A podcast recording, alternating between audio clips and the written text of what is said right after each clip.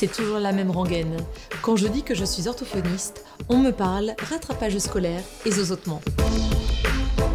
Avec OrthoPower, je vous propose de rencontrer des orthophonistes du quotidien, inspirés et inspirants, qui rendent notre métier si passionnant et tellement varié. Je suis Lucie Cambré, orthophoniste et cofondatrice de SoSpeech, des orthos qui se forment autrement.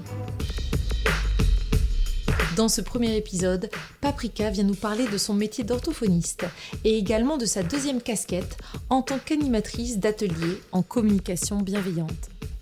Nous verrons comment lui est venue cette envie de se former dans ce domaine et les liens qu'elle fait entre ses ateliers et sa pratique orthophonique quotidienne. Bonjour Paprika et merci beaucoup pour ta confiance avant toute chose.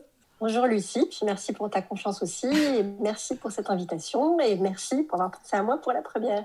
Oui, eh bien, c'est avec grand plaisir. Est-ce que tu veux bien euh, te présenter déjà euh, en premier lieu et, euh, et nous dire quand est-ce que tu as été diplômée et puis quelles sont tes formations complémentaires peut-être? Alors, donc moi c'est Paprika Lost, donc je suis orthophoniste. J'ai été diplômée à Lille en 2004. depuis, je fais énormément de formations. Je pense que comme beaucoup d'orthophonistes, je suis assez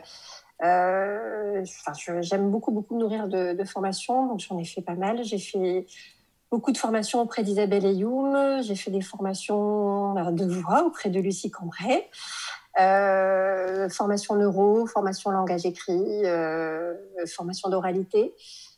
Euh, de, façon très généraliste, un petit peu tout. En fait, dès que je me sens un petit peu plus en difficulté ou je sens que j'ai besoin d'approfondir, j'ai fait aussi le DU, trouble d'apprentissage euh, mhm. à l'hôpital Saint-Vincent à Lille. Mhm. Donc euh, voilà, il y en a plusieurs, euh, plusieurs par an. Oui, et c'est vrai qu'on n'a pas évoqué, je ne t'ai pas encore demandé, quelle était ta pratique en tant qu'orthophoniste? Tu ne travailles qu'en libéral, c'est bien ça? Je travaille qu'en libéral. Et quel est un si tu pouvais euh, décrire euh, la population que tu accueilles au cabinet. Euh, est-ce que tu peux nous en dire davantage sur les âges peut-être, les pathologies? Alors, population tout venant, beaucoup de pathologies, j'essaie de rester très généraliste, même si je sais qu'il y en a où je me sens plus en difficulté et que je préfère déléguer. Les âges, je pense que le plus petit que j'ai eu devait avoir deux mois, puisque je fais de l'oralité. Mhm. Et après, je prends aussi des personnes euh, âgées. Je pense que la plus âgée que j'ai eue pour l'instant, c'était 92, 93 ans. Mhm. Euh, voilà, donc très ouvert. Euh, et je sais qu'assez souvent, c'est ce qui m'étonne d'ailleurs quand on me dit ça, mais mes stagiaires trouvent souvent que c'est très varié au niveau pathologie et au niveau patientèle. Mhm. Et c'est ce que tu aimes justement. Qui devrait être dans tous les cabinets. Oui, voilà, c'est ça pas facile euh, parfois de mettre, euh, mettre en pratique. Oui, je dois aussi préciser que là, pour l'instant, on se voit en euh, télé, podcast, orthophonie, parce qu'on est en période de confinement. Et en respectant ce, ce, confinement qui dure depuis maintenant un mois et demi, eh bien, nous avons le droit maintenant de pratiquer la téléorthophonie si on le veut en séance. nous, on se voit par écran interposé via Zoom. Tout à fait. Qu'est-ce que tu fais d'ailleurs durant ce confinement? Est-ce que euh, tu, euh, euh, tu continues tes lectures? Tu, tu essaies de, de faire un vrai break auprès de ta famille? Est-ce qu'il y a des petites choses comme ça que tu pourrais conseiller? Parce que c'est pas si évident de, d'être en confinement en famille et de plus aller au travail, plus travailler, plus voir ses patients finalement. C'est un peu la question piège. c'est vrai qu'on n'avait pas prévu cette question. Alors, le confinement, euh, je me suis fait la réflexion que j'étais un petit peu schizophrène par rapport au mhm. confinement où euh, j'appréciais énormément cette pause euh, au niveau du travail, mhm. cette pause au niveau du temps où on ne court plus après le temps et où on peut passer beaucoup de temps en famille. Mhm. J'ai encore plus apprécié quand c'était les vacances et qu'il n'y avait pas de devoirs à la maison. tout en ayant sans arrêt en tête cette angoisse de quand vais-je pouvoir reprendre? Même si j'ai pas forcément envie de reprendre, mhm. mais quand vais-je pouvoir reprendre? Comment vais-je pouvoir reprendre? Euh, Dans quelles conditions euh, au niveau de la santé de mes patients? Dans quelles conditions financières euh, mhm. Voilà, donc partager entre les deux, entre me dire bah, ça fait du bien de prendre du temps, et puis, et puis ben, l'urgence qu'il va quand même bien falloir reprendre et que je ne sais pas mhm. quand ni comment reprendre. Oui, tout à fait. Donc là, c'est le grand point d'interrogation pour nous en tant qu'orthophonistes. Et on ne sait pas avec quel équipement, quels équipements on va pouvoir reprendre. Donc ça, c'est encore un autre débat, mais euh, c'est tout à fait d'actualité en ce moment, en effet. Concernant ta, formation, si je t'ai fait euh, venir euh, sur ce podcast et si j'avais, si j'ai eu, enfin, pourquoi j'ai eu autant envie de, de te faire euh, prendre la parole dans ce podcast, c'est que tu as une double casquette, si je puis me permettre. Tu es orthophoniste, mais euh, uh-huh. est-ce que tu peux nous en dire un peu plus sur euh, ce que tu fais d'autre dans la vie? Alors en semaine, je suis orthophoniste et en fin de semaine, effectivement, je change ma combinaison de super-héros et je deviens animatrice d'atelier de parents. Euh, tout à fait. Euh, mhm. J'explique pourquoi, depuis quand? Ben, Je veux bien parce que c'est vrai que euh, on se connaît depuis quelques années, on est copines, on, se, ah. on, se voit fréquemment parce que, parce que ça nous fait plaisir et qu'on fait partie du même groupe de copines orthophonistes. donc on a très très souvent eu, l'occasion de parler de, tes activités autres. Euh, et c'est passionnant. Donc c'est pour ça que voilà, c'est une des raisons pour lesquelles euh, je voulais euh, t'avoir dans ce podcast. Et ça peut être intéressant en effet pour nos auditeurs de, de nous dire un petit peu ce qu'il en est de ta formation, auprès de qui tu t'es formé et ce que c'est en fait que la parentalité positive. Alors, euh, je suis tombée dedans un petit peu par hasard. Euh, ma collègue en 2008-2009, je pense, me parlait beaucoup du livre d'Adèle Faber, Hélène Maslich, je parlais pour que les enfants écoutent. Mhm.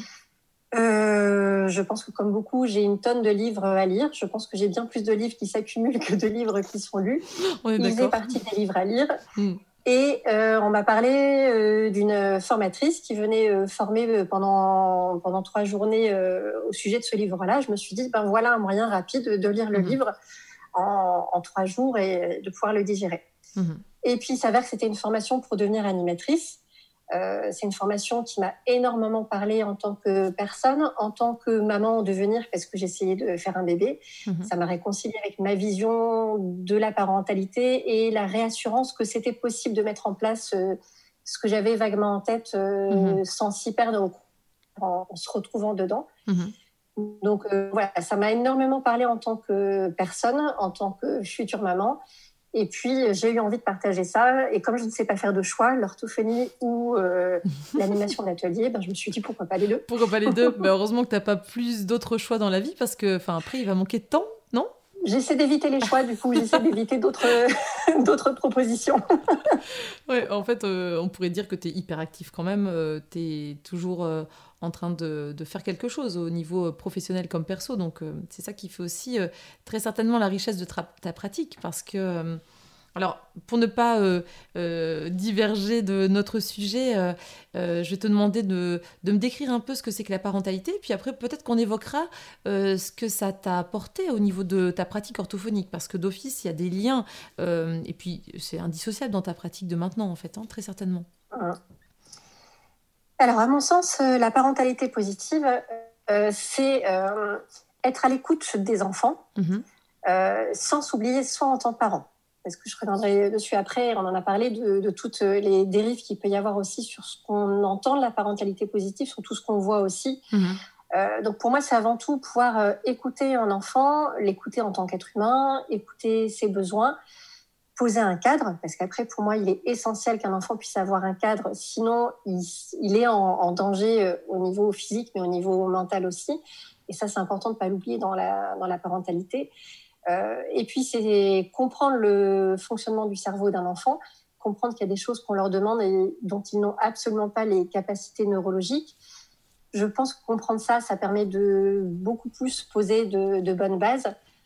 Pour moi, la parentalité positive ou bienveillante, enfin, qui porte une mhm. multitude de noms, c'est euh, euh, amener à une bonne estime de soi des enfants, parce que pour moi, l'estime de soi, c'est quelque chose d'essentiel, c'est quelque chose qui fera qu'on aura des adultes beaucoup moins névrosés que ce qu'on peut l'être nous, même si mhm. on ne l'admet pas. Euh, et puis, c'est aussi, et c'est essentiel pour moi, savoir s'écouter en tant que parent, savoir écouter ses besoins mhm. et comprendre qu'on n'est pas que parents, qu'on est aussi des êtres humains.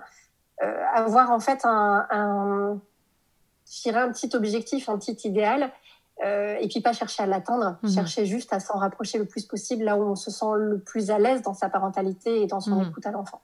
C'est comme ça, que je le définirais. Et oui, et pour avoir participé à tes ateliers dont je suis fan, euh, d'ailleurs après j'ai euh, emmené mon, mon, conjoint parce que je trouvais ça euh, nécessaire qu'on y participe ensemble pour avoir les mêmes visions des choses et pour apprendre de la, de la même façon.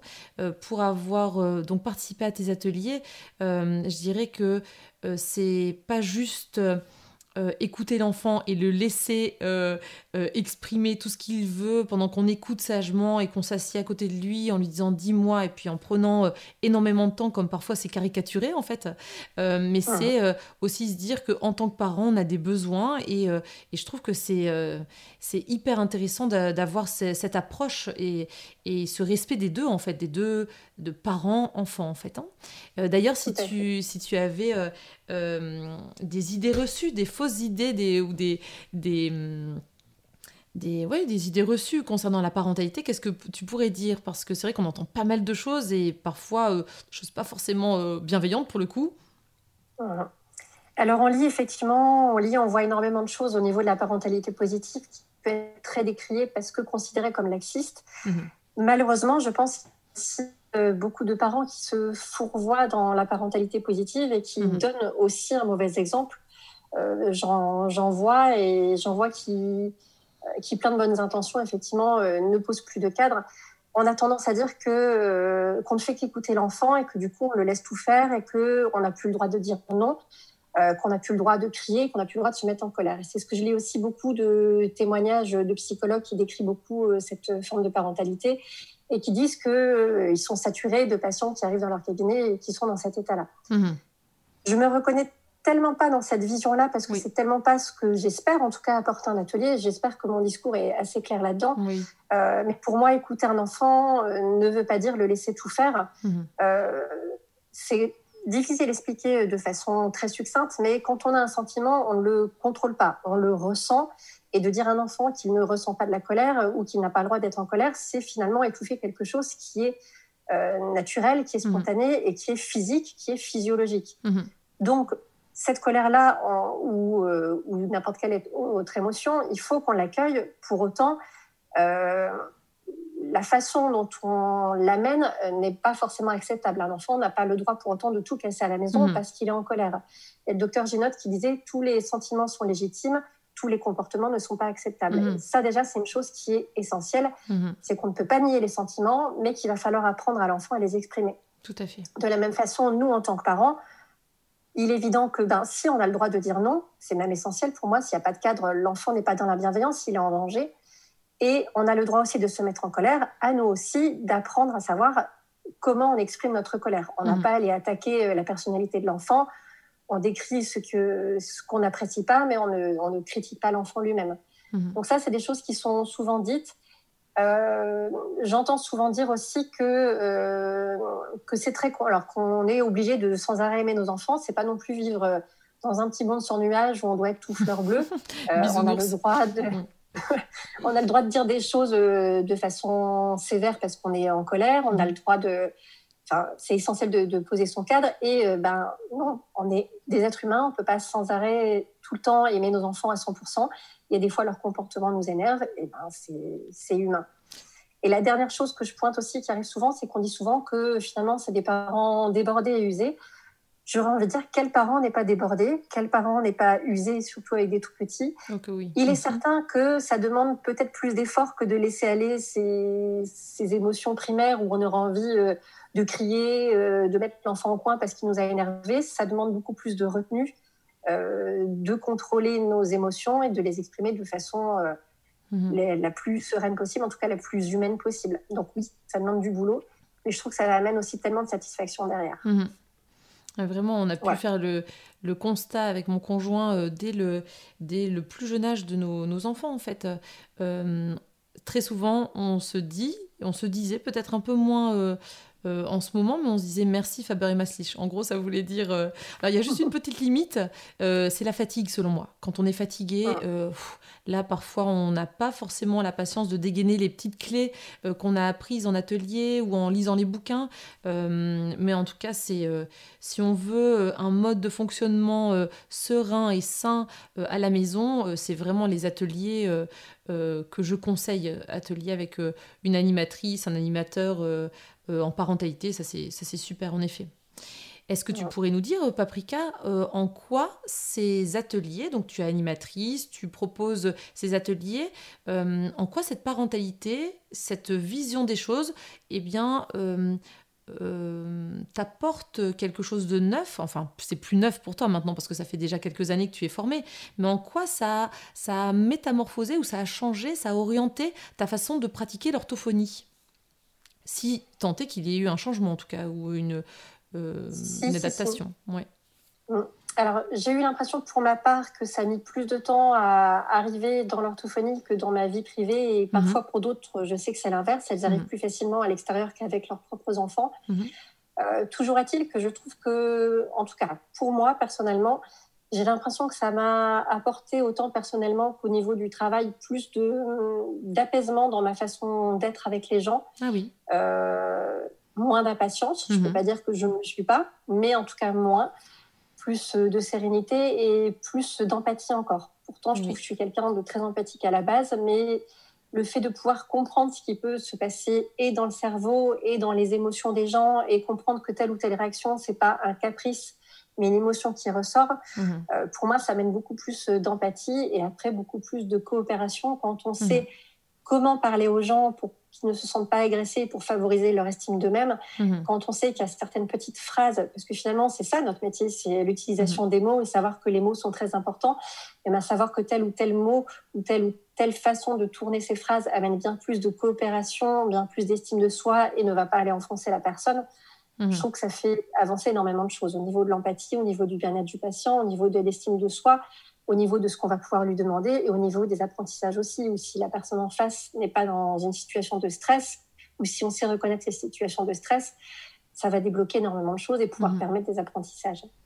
Ce qui en plus est très intéressant dans ton approche, je trouve, c'est que tu apportes euh, en atelier comme en formation, parce que c'est intéressant de dire aussi que euh, tu euh, proposes les ateliers adaptés en fait sous forme de formation aux professionnels de santé, qu'ils soient orthophonistes, mais aussi puériculteurs, c'est ça Être puéricultrice ou...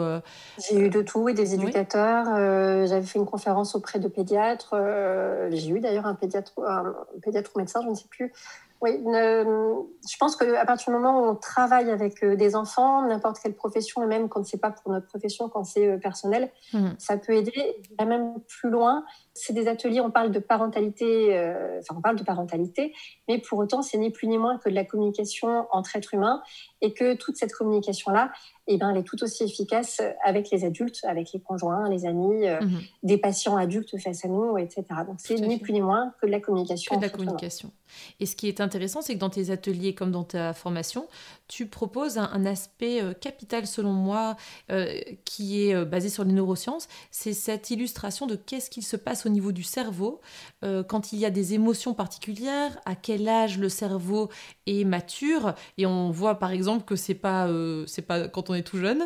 Et que même, ah. redis-nous un petit peu à quel âge le cerveau est vraiment mature et opérationnel pour la, gestion des émotions?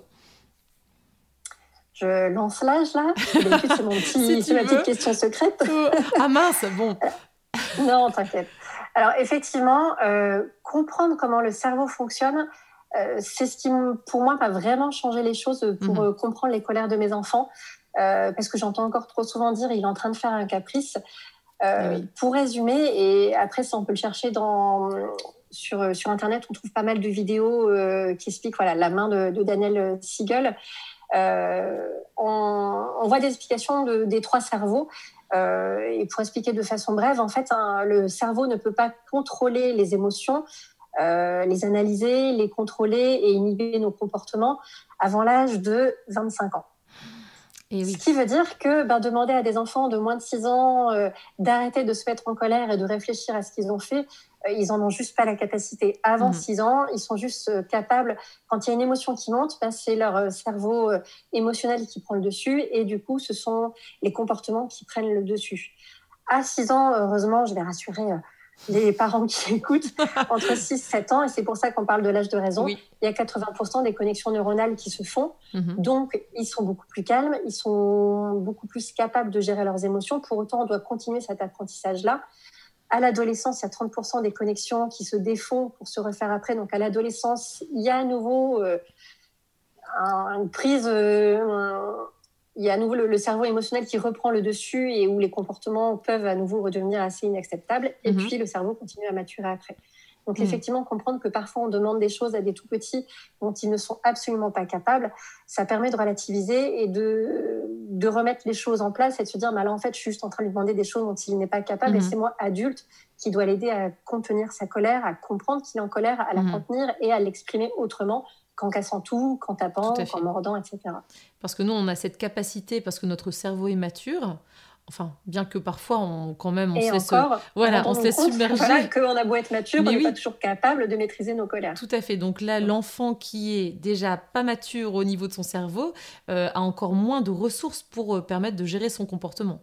Euh, et ça me fait penser récemment quelqu'un qui m'avait demandé mais qu'est-ce qu'on peut faire euh, Notre enfant fait un caprice et en fait euh, euh, c'est un bébé de 8 mois. Donc quelque part un caprice à, à 8 mois, est-ce que est-ce qu'on peut parler de caprice? Est-ce qu'on peut parler plutôt de, de message, une émotion qui sort et l'enfant qui a juste besoin d'être rassuré très certainement, mais en tout cas 8 mois ça paraît tôt pour faire des caprices ou encore à la maternité des, parents à qui on dit euh, bah, si l'enfant, euh, ça c'est un, un, cas, c'est vécu en tout cas pour notre aîné, au bout de sa troisième nuit, tous les bébés de, de, la maternité, en tout cas de l'étage, pleuraient.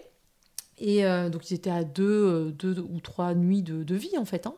Et hum, les aides péricultrices passaient dans les chambres en disant Bon, écoutez, s'il a déjà euh, été mis au sein ou déjà bu son biberon et qu'il a été changé, là, il faut qu'il apprenne à s'endormir. Et en fait, je me disais Mais à trois jours, est-ce que l'enfant, il n'a pas besoin d'autre chose que juste d'apprendre à s'endormir? Il n'a pas à faire des apprentissages?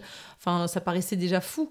Donc, on, on, l'a laissé pleurer peut-être euh, mais deux minutes et demie, trois minutes, mais on, on trouvait que c'était. Il y a quelque chose qui nous, qui nous convenait pas. Donc, finalement, en tant que parent, je pense qu'on sent quand il y a quelque chose qui, euh, qui fait partie des injonctions euh, sociétales, laissez-le pleurer pour qu'il apprenne. Euh, l'enfant, au bout de tant de temps, il finira bien par s'endormir, oui, mais s'endormir de fatigue, enfin, et puis dans quel état de stress aussi? Alors, je sais pas ce que tu en penses par rapport à ça, au niveau de la maturité du, du cerveau, en fait. Hein. Alors, j'ai horreur du mot caprice. Pour moi, dans sa définition, un caprice voudrait dire qu'on ferait exprès d'avoir un comportement pour pouvoir réussir à avoir quelque chose. Mmh. Euh, il faudrait encore du coup avoir un cerveau assez mature pour avoir anticipé tout ça.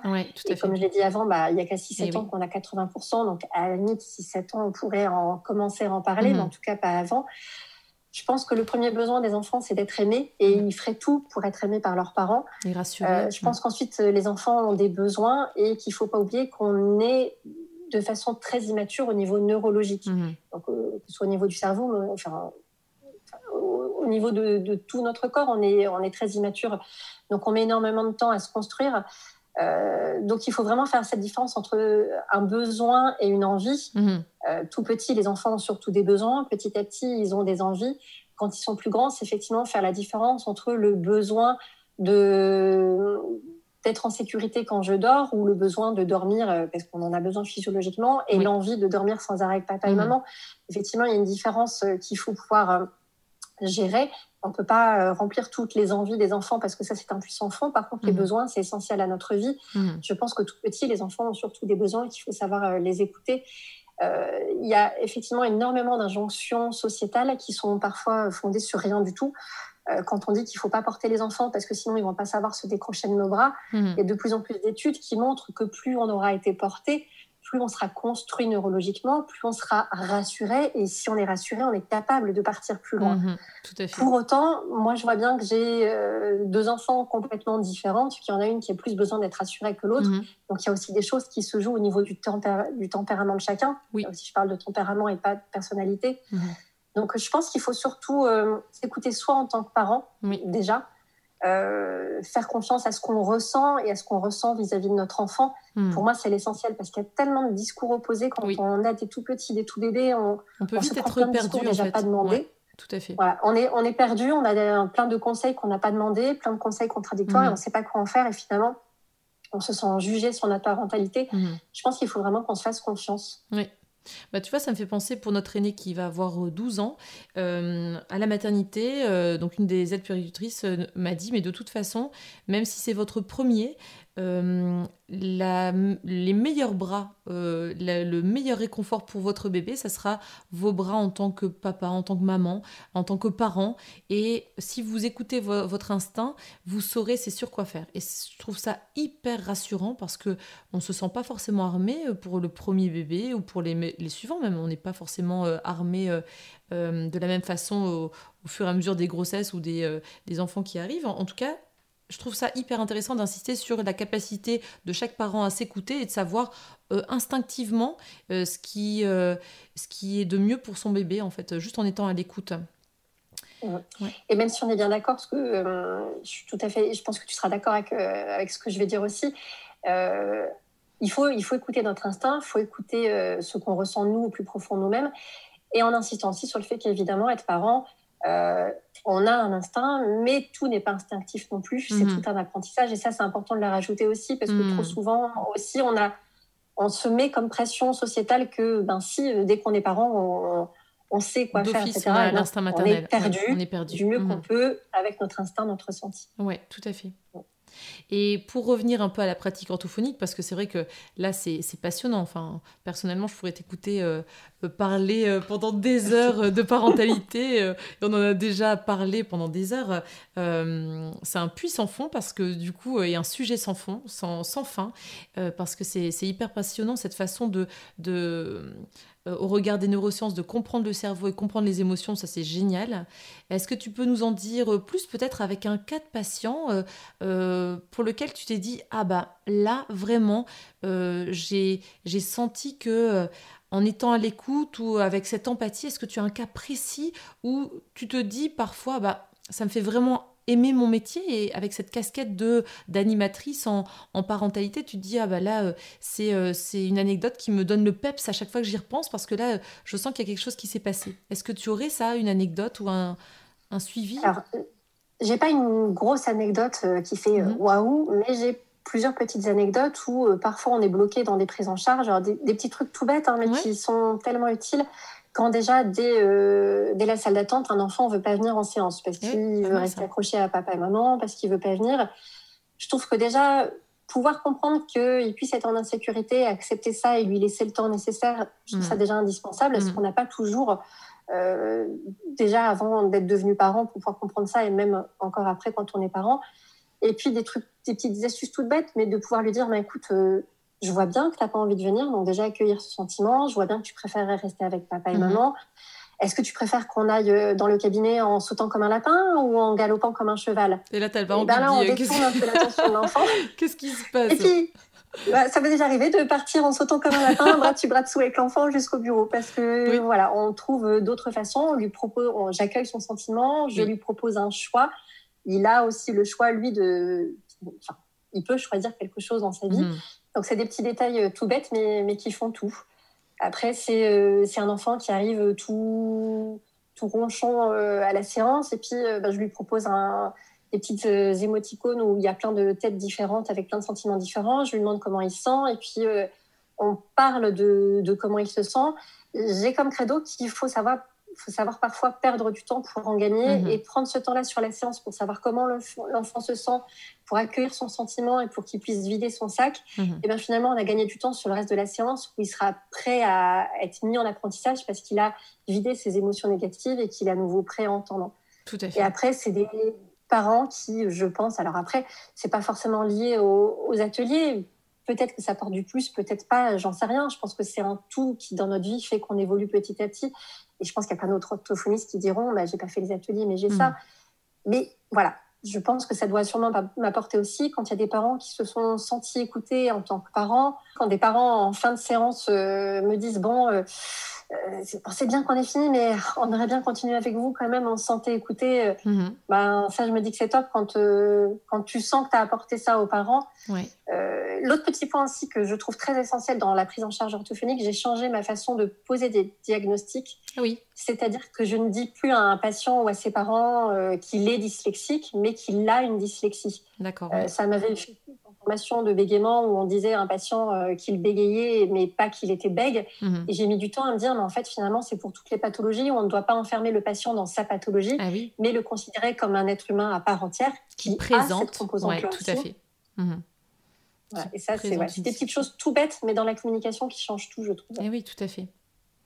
Moi, ça me fait penser, euh, quand j'ai commencé à euh, participer à tes ateliers, et a découvert Faber et Maslich parce qu'ensuite, euh, c'est vrai qu'il y a pas mal de, bouquins qui reprennent euh, euh, toutes ces idées, toutes ces astuces. Et, et si tu es d'accord, on prépare ensemble la petite bibliographie sous, sous ce podcast pour que les auditeurs intéressés puissent approfondir le sujet éventuellement, donc avec des liens je m'étais dit, mais en fait, euh, il y a tellement de choses euh, que j'aimerais changer. Alors, précisément une, euh, j'ai eu l'occasion, alors que je venais juste de commencer à bosser, donc c'était maintenant il y a 18 ans, une petite fille qui avait fait une crise, mais je pense qu'elle avait, de mémoire, elle devait avoir 4 ans et demi, 4 ans et demi.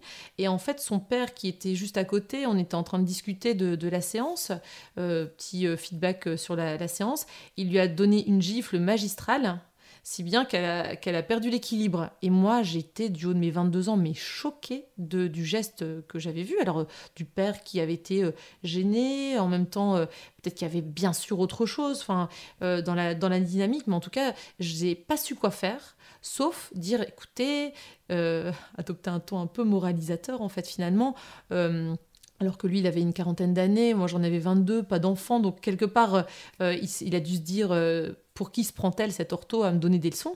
Mais je lui disais, mais mhm. je lui ai dit, euh, c'est pas possible, on peut pas faire ça, enfin, avec mes, mes, outils à l'époque qui étaient réduits à peau de chagrin, hein. franchement, j'avais rien comme, comme outil et comme argument, mais en tout cas, je savais pas comment faire, et j'ai fini par lui dire, mais si vous voulez, je peux vous donner des adresses de psychologues, enfin, je sais pas comment réagir, j'étais tellement scotché de et, même scotché est un est un vain mot parce que vraiment j'ai été euh, euh, j'ai été choquée de voir euh, quel gifle il lui avait euh, envoyé à cette petite fille euh, que j'ai pas trouvé autre, d'autres, d'autres astuces que de lui dire, enfin d'autres clés, enfin, tu parles d'une clé, euh, que de dire bah, je vous donne l'adresse d'une psychologue. Et finalement, ce qui s'est passé, c'est que je ne l'ai plus jamais revu. C'est-à-dire que ce monsieur, il s'est très vite rendu compte qu'il avait mal fait. Je pense que c'est dans l'énervement de sa gamine qui sautait sur, sur les chaises, qui, qui l'empêchait dans la, la conversation qu'on avait entre adultes. Enfin voilà, il y avait tellement de choses qui jouaient que voilà, il a eu ce geste, euh, je ne sais pas si c'était euh, habituel, mais en tout cas, euh, je voyais bien que qu'il le regrettait, surtout de l'avoir fait devant moi. Et après, la, vexation d'avoir cet orthophoniste toute jeune qui vient lui apprendre comment être père. Et finalement, je ne les ai plus revus. Et je me suis dit, bah, là, c'est raté du début à la fin, parce que j'ai pas pu continuer la prise en charge de cette petite fille, la rééducation de cette petite fille, la prise en soin. Et en plus, euh, bah, tout simplement, ils sont partis chez, chez une autre personne. C'est-à-dire que j'ai pas pu non plus les accompagner dans euh, l'expression de euh, qu'est-ce qui se passe quand on quand il y a ce geste-là. Enfin, en tout cas, j'étais perdue et je me suis dit bon bah là c'est raté.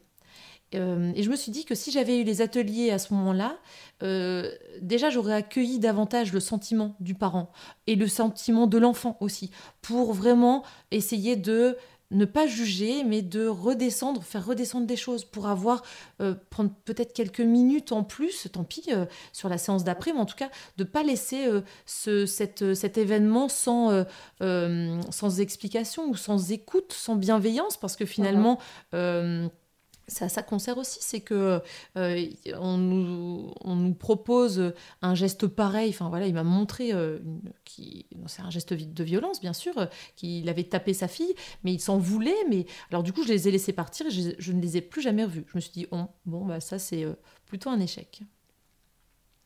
C'est compliqué ces situations-là parce que parce qu'effectivement, tu l'as bien dit, il faudrait pouvoir avant tout accueillir la le sentiment du papa, mhm. euh, et, euh, ce sentiment sûrement de colère et de, de, plus savoir quoi faire, mhm. le sentiment de l'enfant aussi pour pouvoir amener un discours, parce qu'effectivement, quand c'est amené de but en blanc, euh, le parent se sent jugé et on ne sait pas non plus le vécu du parent pour savoir pourquoi il a fait ça. Mhm. c'est très compliqué de pas mettre un parent dans déjà soi, de ne pas se mhm. mettre finalement dans la position de quelqu'un qui juge et de ne pas mettre les parents dans une position où ils se sentent jugés aussi, parce qu'on fait chacun comme on peut avec les outils qu'on a, les armes qu'on a, qu'on a et le vécu qu'on a. Oui, tout à fait.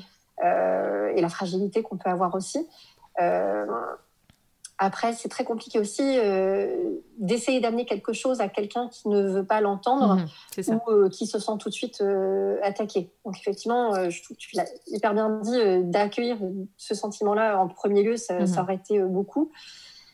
Après, là, on rentre dans un débat. Tant qu'en France, les punitions corporelles, en tout cas au moins corporelles, seront mhm. considérées comme, euh, et j'aurais envie de dire aussi finalement plein de phrases qui sont blessantes aussi, tant que ce sera considéré comme de l'éducation, mhm. on n'avancera pas parce que parce qu'on ne se posera pas encore les bonnes questions de bah, qu'est-ce que ça amène au niveau du cerveau de mhm. mon enfant, qu'est-ce que ça amène au niveau du stress, qu'est-ce que ça amène au niveau du discours que j'amène aussi? Euh, et de montrer aussi que finalement, si j'ai utilisé ça, c'est parce que je n'ai pas d'autres moyens et que j'en manque. Mhm. Euh, ça, ça, reste quelque chose d'encore énorme à travailler et je pense qu'il y a beaucoup de travail à faire au niveau de la loi qui a toujours autant de mal à mhm. passer. J'ai bien conscience que c'est pas une loi qui fera tout, mais je pense que ça commence par là pour pouvoir se poser les bonnes questions et mhm. amener un changement profond dans l'éducation. Euh, bah, tout en étant bien d'accord que j'insiste encore là-dessus parce que c'est pas le but de l'éducation positive mais euh, d'amener plus d'écoute des enfants tout en gardant un cadre parce que nous sommes les parents et le garant de leur bien-être et de leur sécurité mhm. et du respect euh, de leurs droits mais de leurs devoirs aussi et des nôtres en contrepartie. Mhm. Moi, la question que je me pose toujours en tant que parent, c'est si on me parlait comme ça, si on agissait comme ça, est-ce que j'aurais envie de coopérer? Comment je réagirais? Et Cette euh, question-là, je me la pose vraiment très souvent parce que mhm. c'est ce qui change vraiment le discours qu'on a vis à -vis des autres. Tout à fait de s'imaginer qu'on a un adulte en face de soi, on n'aurait très certainement pas le même discours que celui qu'on a face aux enfants quand on est énervé, par exemple. Euh, Et jamais on se permettrait de gifler un adulte. Pourquoi on se permet vis-à-vis des enfants Ça n'amène rien de plus. Parce qu'on a du pouvoir par rapport à eux, on considère que ce sont nos enfants et que du coup on peut se permettre de, euh, de les éduquer comme ça, très certainement. Hein. Tout est une question de pouvoir et mm. d'éducation paternaliste qu'on nous a engrammé depuis très longtemps. Il y a le docteur euh, Catherine Guéguin qui, dans son livre, explique très bien la différence entre être euh, un guide ou être un chef de famille. Mhm. Et la différence, pour moi, elle est essentielle. Elle explique que le chef de famille, en fait, il prend les décisions et les impose, et parfois avec force, alors que le guide montre l'exemple de ce qu'il faut faire. Hmm, et ben, en lisant ça, je me suis dit, ma, voix, elle est toute tracée. Moi, je vais être le hmm. guide de mes enfants et je ne veux pas être le chef de famille. C'est quelque chose qu'on devrait vraiment avoir euh, dans la vie, montrer l'exemple de ce qu'il faut faire, amener nos enfants à suivre notre exemple plutôt que de leur imposer des choses qui suivront pas forcément ou qui, sur lesquelles ils s'opposeront parce qu'on leur a imposé. c'est une super belle image. Et du coup, euh, de la même façon que pour les, autres bouquins que tu as évoqués, euh, on rajoutera ça euh, sous le podcast parce que uh-huh. c'est vrai que ça donne des clés déjà et puis des références, des, des, portes, des, des, ouvertures vers, vers d'autres lectures. Ça peut être vraiment très très chouette en effet. Merci beaucoup Paprika pour ces références ça me fait penser à une, une, situation où je me suis dit waouh, les ateliers euh, de parentalité ou la formation euh, en orthophonie, mais oui, à 1000%. Euh, j'ai eu l'occasion, donc j'accueille comme toi beaucoup de stagiaires très régulièrement dans l'année. Et je ne sais plus si je t'avais raconté cette anecdote d'une petite fille qui venait pour un problème d'oralité. Voilà, pareil, elle devait avoir, oui, je pense, 5 ans. Oui, voilà, elle est en grande section maternelle, 5 ans, 5 ans et demi. Et en fait, sa maman, en me la déposant euh, dans le bureau, euh, me souffle comme ça au moment de, de, la passation, on va dire, parce que c'est ma stagiaire qui a installé la, petite, elle me dit ah au fait je vais être hospitalisée demain parce que vraiment ça va pas, je me sens tellement pas bien, la dépression est revenue. Enfin voilà, donc la maman qui allait vraisemblablement pas bien du tout. si bien que je lui ai demandé si elle voulait qu'on prenne quelques instants pour en parler, mais elle m'a dit que non, ça irait quand même. Bon, j'étais assez inquiète pour elle parce que je, voyais qu'elle était, qu'elle était pas bien, vraiment. Et alors que ma stagiaire avait installé la petite euh, sur, euh, sur la, chaise, euh, voilà, chaise haute du cabinet, je prends un jeu et j'entends Konache. Je sais pas si tu te rappelles de cette anecdote. et cette petite, alors on se regarde avec ma stagiaire, pardon, et donc elle me regarde dans les yeux, j'arrive à sa, sa, hauteur, elle me regarde dans les yeux, elle me dit Konache. J'ai halluciné, mais complètement. ma stagiaire qui s'est mise euh, à pâlir, blêmir. Et, euh, et, en fait, je me suis dit, ok, euh, je dis, mais tu sais ce que ça veut dire? Et elle me regarde et elle me redit, connache, ok. Et j'étais persuadée que c'était pas du tout le style de, de mots qu'on utilisait facilement pour se dire bonjour ou pour dire des, des, amabilités dans la famille. C'était pas du tout. mais clairement, la petite, elle était en train d'exprimer euh, son mal-être par rapport euh, à la situation. En tout cas, elle, l'exprimait avec ses mots. Et donc, c'est sur moi que c'était tombé. Mais euh, là, je me suis tout de suite dit, bon, accueillons les sentiments. J'ai dit à la gamine, est-ce que en ce moment, ça va ou est-ce que tu te sens triste? Donc on avait euh, sorti, euh, j'ai sorti en vitesse la feuille de picto dont tu parlais avec euh, les différentes émotions. non, non, est-ce que tu te sens en colère? Oui! Ok, parce que j'entends que tu me dis un mot, je sais très bien qu'à la maison vous n'utilisez pas ça, ou en tout cas que c'est pas quelque chose que maman et papa aiment, et que toi tu sais aussi que c'est un gros mot, euh, est-ce que tu te sens en colère? Oui. Est-ce que tu veux gribouiller sur une feuille? Alors je lui montre, bien sûr ça c'est une des clés qu'on apprend en atelier, je lui montre en prenant une feuille, euh, un un crayon, je commence à gribouiller, elle me dit non. Je lui dis est-ce que tu veux euh, taper dans un coussin? Oui. Donc je prends, euh, c'était un, coussin euh, sur les, chaises qu'il y avait au cabinet. On prend le coussin et on commence à taper l'une et l'autre, chacune sur son coussin. Et donc on y va, on tape, on tape, on tape, on tape, on tape. Est-ce que ça va mieux? Non. On tape, on tape, on tape, on tape, on tape. Est-ce que ça va mieux? Oui. Et là, je me suis dit bah elle a réussi à exprimer quelque chose qu'elle n'arrivait pas à exprimer autrement que par un mot, un gros mot. Voilà, c'est sorti sous forme d'un gros mot. Et je lui dis, est-ce que maintenant, on peut se mettre à travailler? Est-ce que tu es d'accord? Oui.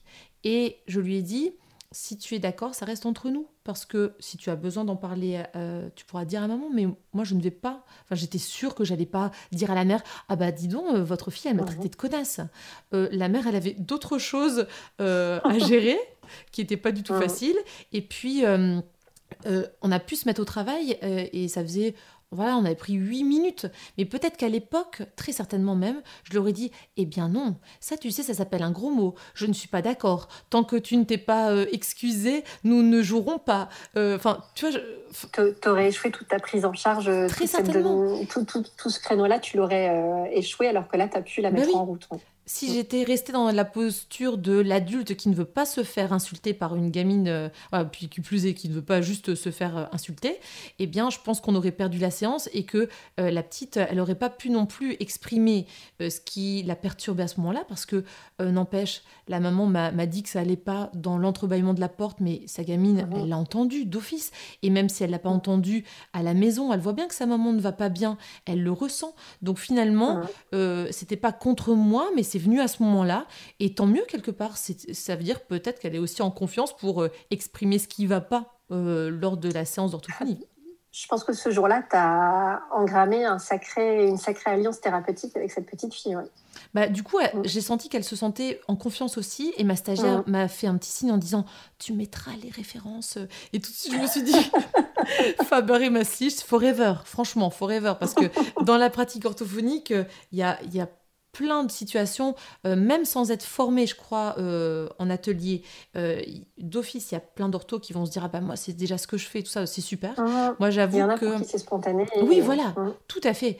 j'avoue que dans ma pratique d'ortho, ça n'était pas du tout spontané. Je pense que j'étais beaucoup plus rigide en début de pratique. Peut-être que après, en ayant des enfants, ça s'est plus assoupli par rapport aux exercices à faire à la maison et tout ça. Je pense que je pense souvent à cette phrase quand on dit avant j'avais des principes, maintenant j'ai des enfants, ça peut tout à fait se vérifier avec la pratique orthophonique, en tout cas la pratique paramédicale et aussi au niveau personnel. en tout cas, un grand oui pour utiliser toutes ces clés en orthophonie, vraiment. Est-ce que tu... Qui sont ni plus ni moins des clés de, d'hypnose conversationnelle. Oui. Voilà, savoir comment aller parler directement au cerveau. Mmh. Mmh. Ah oui, c'est vrai que ça, on a eu l'occasion toutes les deux de suivre une formation en hypnose, euh, outils d'hypnose ericksonienne, et ça sera très certainement le sujet d'un autre podcast euh, euh, avec une personne qu'on connaît toutes les deux. donc on laisse un peu de suspense pour nos auditeurs. Est-ce que Paprika, tu aurais, euh, euh, tu as envie d'évoquer quelque chose par rapport à des prises en charge particulières avec lesquelles euh, tu, appliques la parentalité ou tes, astuces de parentalité Est-ce que tu voulais évoquer des, des, prises en charge particulières? Oui, parce qu'on pourrait se demander finalement dans quelle prise en charge on peut le mettre en place. Pour moi, le plus évident, ce serait le bégaiement, et notamment pour les moins de 6 ans parce que finalement c'est surtout de la guidance parentale et que c'est moi en formation j'ai retrouvé plein plein de clés que je trouvais dans les ateliers mhm. ah oui, intéressant. Euh, en oralité pour aussi euh, la guidance parentale vis-à-vis des enfants leur faire prendre euh, vis-à-vis des parents et de leurs enfants leur faire prendre du recul par rapport à l'alimentation et puis après j'aurais envie de dire que du coup ce contact cette conversation d'humain à humain ben, n'importe quelle prise en charge langage mhm. oral langage écrit langage oral d'ailleurs je, je suis lecteur 1 et j'accompagne mon troisième mémoire là, cette année où ils font le lien entre des prises en charge euh, orthophoniques et euh, la communication bienveillante. Donc petit à petit, ça arrive aussi. Euh, là, c'est le troisième mémoire que, ah, que j'accompagne là-dessus, deux en langage oral et un en bégaiement. Et puis après, ben, avec nos patients adultes aussi, hein, ben, savoir aussi parler à l'accompagnement, à l'accompagnant, mhm. à l'aidant d'un d'un adulte euh, neuro, bah, c'est important aussi de pouvoir accueillir ses sentiments à lui aussi, d'accueillir les sentiments du patient. Ah, tu vois, j'avais pas pensé à ce domaine-là. Ça a sa mhm. place entière en orthophonie. Tout à fait, j'avais pas du tout pensé à ce domaine-là euh, en, neuro pour les, euh, les, aidants, les accompagnants. C'est ouais, c'est hyper intéressant parce que même au, bégaiement, finalement, je ne suis pas vraiment en bégaiement. J'ai eu l'occasion de faire juste une formation sur l'accompagnement parental euh, du tout jeune euh, enfant qui présente un bégaiement hein, ou un bégayage, mhm. voilà. Mais par contre, euh, c'est vrai que ça peut être tout à fait intéressant de d'appliquer ces astuces ou d'avoir ça sous le coude pour se sentir mieux armé en fait, mieux armé, mhm. tout à fait. Juste, juste par rapport à, mes formations au niveau de la parentalité, mhm. parce que Faber et Mazich Forever, oui, mais je me suis aussi formée auprès de l'atelier des parents et j'anime aussi leurs ateliers à eux qui mm. reprennent aussi beaucoup plus de choses euh, plus actuelles. Donc voilà, je fais.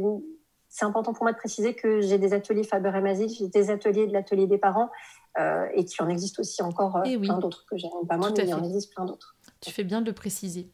Et c'est vrai que partout en France et même dans les pays francophones, donc je pense qu'il y en a en Belgique, en Suisse, mais aussi au Québec, il y a des animatrices euh, qui sont formés aux, ateliers de parents, euh, à Faber et Maslich. Euh, ta casquette à toi, ta, ta, ta, spécificité à toi, c'est que tu, tu prends en orthophonie et tu fais le lien entre tout ça en orthophonie. Donc ça, c'est hyper, hyper chouette. pour terminer ce podcast, Paprika, est-ce que tu pourrais me dire qu'est-ce qu'est ton orthopower, ta puissance, ton, petit truc euh, en plus, euh, selon toi, qui te fait euh, aimer ton métier, qui te fait te sentir puissante en tant qu'orthophoniste, parce que on le voit encore actuellement dans cette période où voilà, les orthophonistes sont pas forcément les, plus considérés. Je pense par exemple, par exemple aux, masques auxquels on n'a pas droit pour pour l'instant en tout cas, parce que ça va, ça va bouger, ça va changer, mais euh, pour cette période de euh, confinement et déconfinement, euh, c'est important de parler de l'orthophonie et de nous faire connaître, d'où l'importance de ce, de ce podcast, je trouve. toi, qu'est-ce que tu pourrais nous, nous donner Quel est ton, ton petit truc en plus? Alors, j'ose espérer que mes super pouvoirs seraient la bienveillance, l'empathie, l'écoute, la formation et les paillettes. Les paillettes, toujours. plus de paillettes sur les orthophonistes et sur nos patients. Voilà. et plus de paillettes sur tous les soignants qui sont euh, au front en ce moment et qui, euh, qui euh, permettent de, de, soigner et de, de, faire que ce virus ne sera bientôt plus qu'un lointain souvenir. Ah, vivement et grosse pensée à eux, oui. Ouais, tout à fait. En tout cas, mille merci Paprika. Franchement, pour ce premier podcast, je suis ravie. Ben, mille merci à toi aussi. et on se dit à bientôt. Et bientôt, du coup, aux auditeurs pour des prochains podcasts. Merci Paprika. Voilà, j'espère que ce premier épisode d'OrthoPower vous a plu. Si c'est le cas, je vous invite à vous abonner sur votre plateforme de podcast favorite, d'y laisser un commentaire et une note 5 étoiles pour que notre métier soit connu et reconnu.